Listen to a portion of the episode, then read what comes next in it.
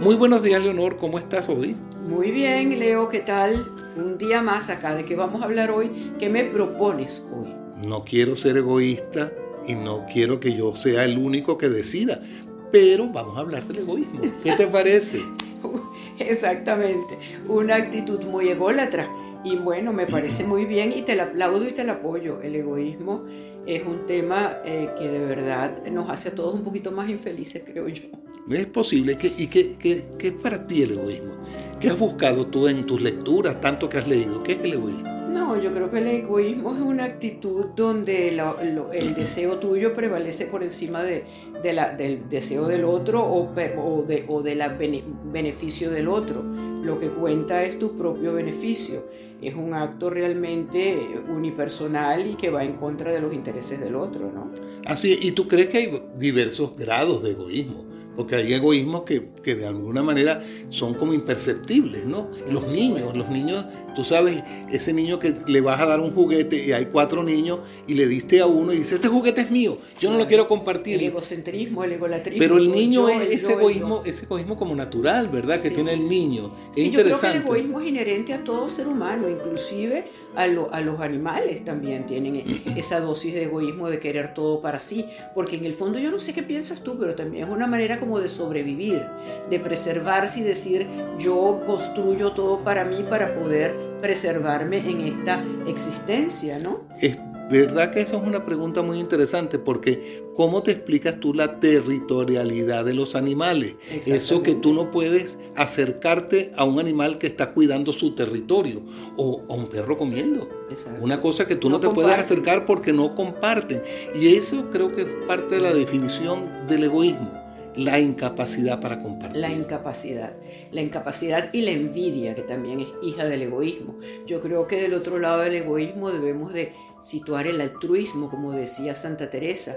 Yo creo que en la medida en que podemos dejar de ser nosotros para ayudar al otro, mira, primero que nada nos va a dar el beneficio siempre de tener una gran paz y una gran gratificación pero eh, obviamente que en este mundo y en esta vida es difícil eh, no tener una actitud egoísta en algún momento, ¿no? Es verdad, y fíjate que las grandes almas, las almas superiores, son generalmente muy generosas. Y son gente que eh, son, son almas y personas que se dedican al bien de los demás. Y por eso decía una vez leyendo yo un libro sobre la, la paz interior, que mientras tú consideres que el dolor del otro cuando tú consideres que la felicidad del otro es tu propia felicidad, ese día tú tendrás mayor paz interior que nunca. Y eso es parte de lo que es lo opuesto al egoísmo.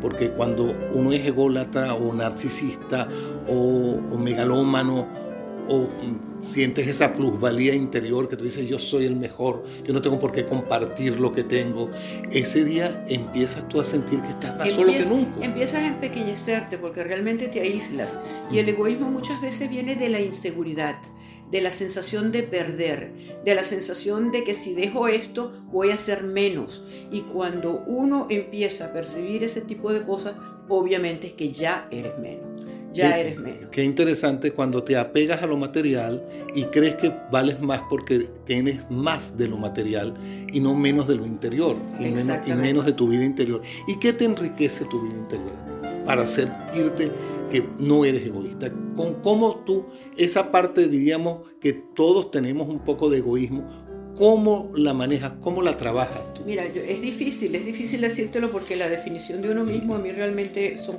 temas que no me gustan, no me gusta mucho, prefiero que me definan los demás, pero yo creo muchísimo en la caridad. Yo creo que en la medida en que tú tienes esa benevolencia o tienes esa compasión por el otro o tienes ese dejar de ser tú para convertirte en el otro, para ayudarlo y darte cuenta que el otro es capaz de salir con esa ayuda tuya, pues mira, yo creo que eso es el acto más noble que tiene el ser humano y que no se debe de perder nunca, Leo. Porque sobre todo a medida que avanzamos en la vida, a medida que maduramos, a medida que la vida nos golpea de tantas y tantas formas y que tú no pierdas ese deseo de ser y de ayudar al otro, eso te enriquece muchísimo. Eso es así porque hay profesiones que se basan en el no egoísmo. Un médico, ¿cómo concibes tú un médico egoísta? Es imposible que un médico sienta la no necesidad de ayudar al otro. Es verdad, el médico es una profesión y debe cobrar unos, unos, honorarios por una consulta, pero la mayoría que hemos estudiado medicina, hemos estudiado medicina para ayudar, para servir. y, y el, el, hecho de servir, que es prácticamente como un mandato, eh, hay profesiones que son exclusivamente para eso, ser un religioso. Un religioso. Sí, es la actitud de servicio, es la actitud de ser para el otro, de ayudar al otro. Pero yo creo que desde el momento en que tu vocación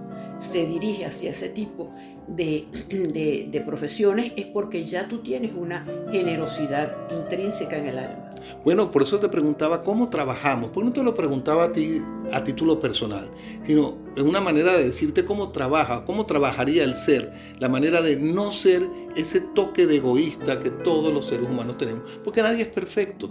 Todos podemos tener un toque de egoísta y lo acabo de poner como ejemplo a los niños. Cuando tú un niño que es la alma más pura, que no se ha contaminado absolutamente con nada, tú le regalas un juguete y ese niño se apega tanto al juguete que tiene tres niños alrededor que lo quieren tocar, que quieren jugar con el mismo juguete y dicen, no, ese juguete es mío. Y él no siente que está haciendo nada malo, pero es su condición natural que tiene cualquier ser humano y que uno cuando ya es adulto es importante que sepamos trabajarlo. Sí, y yo creo que aprendes a manejar, lo aprendes a manejar precisamente por la vida misma. La vida misma es la gran enseñadora, es la gran maestra, es la que te hace ir yendo por esos caminos donde empiezas a ver realmente al final qué te compensa más y qué te compensa menos. Ese niño va a entender que con esa actitud cada vez se va a quedar más solo, más aislado, más alejado del mundo real. Qué interesante porque eh, ese es el punto que quería tocar, el egoísmo te lleva a la soledad. Correcto. Y yo, los grandes eh, eh, millonarios que se aíslan, y se aíslan porque no quieren dar lo que tienen. Y Paul Getty. Sí, una desgracia. Son historias, historias de la, de la vida de, de personajes importantísimos que tú al final los sientes solos. Y, porque al final de la vida tampoco tienes nada que dar, porque las cosas materiales no son las importantes de dar. Lo importante de dar es tu riqueza espiritual, tu conocimiento, tu bondad, tu ayuda, todo lo que tú tienes en tu interioridad. Ahí tienes otra profesión maravillosa, el maestro. Y el psicólogo. Y, el, y el, psicólogo, el psiquiatra, pero el maestro, porque el maestro está con el niño, es quien lo guía, el padre, la madre. O sea, nosotros como padres y madres y abuelos estamos obligados a darles a ellos lo que nosotros recibimos de los nuestros en nuestra infancia y en nuestra adolescencia. Que, y eso nos hace y nos hará siempre menos egoístas. También hay otra parte de, esta, de esta eh, disertación que no hemos visto, que es las personas que tienen, así como buscamos la generosidad en algunos, exacerbado el sentido del egoísmo, el narcisista Claro. Es, esa, persona, esa persona que se cree el dueño del mundo, que se cree el más bello, el más inteligente. El prepotente. El prepotente. que eso para mí es uno de los pecados más terribles. Cuando tú haces sentir la inferioridad en otro ser es porque ya tú la llevas dentro de ti. Sí. Porque nadie puede imponerse ante el otro haciéndole sentir su minusvalía. Eso me parece de verdad execrable.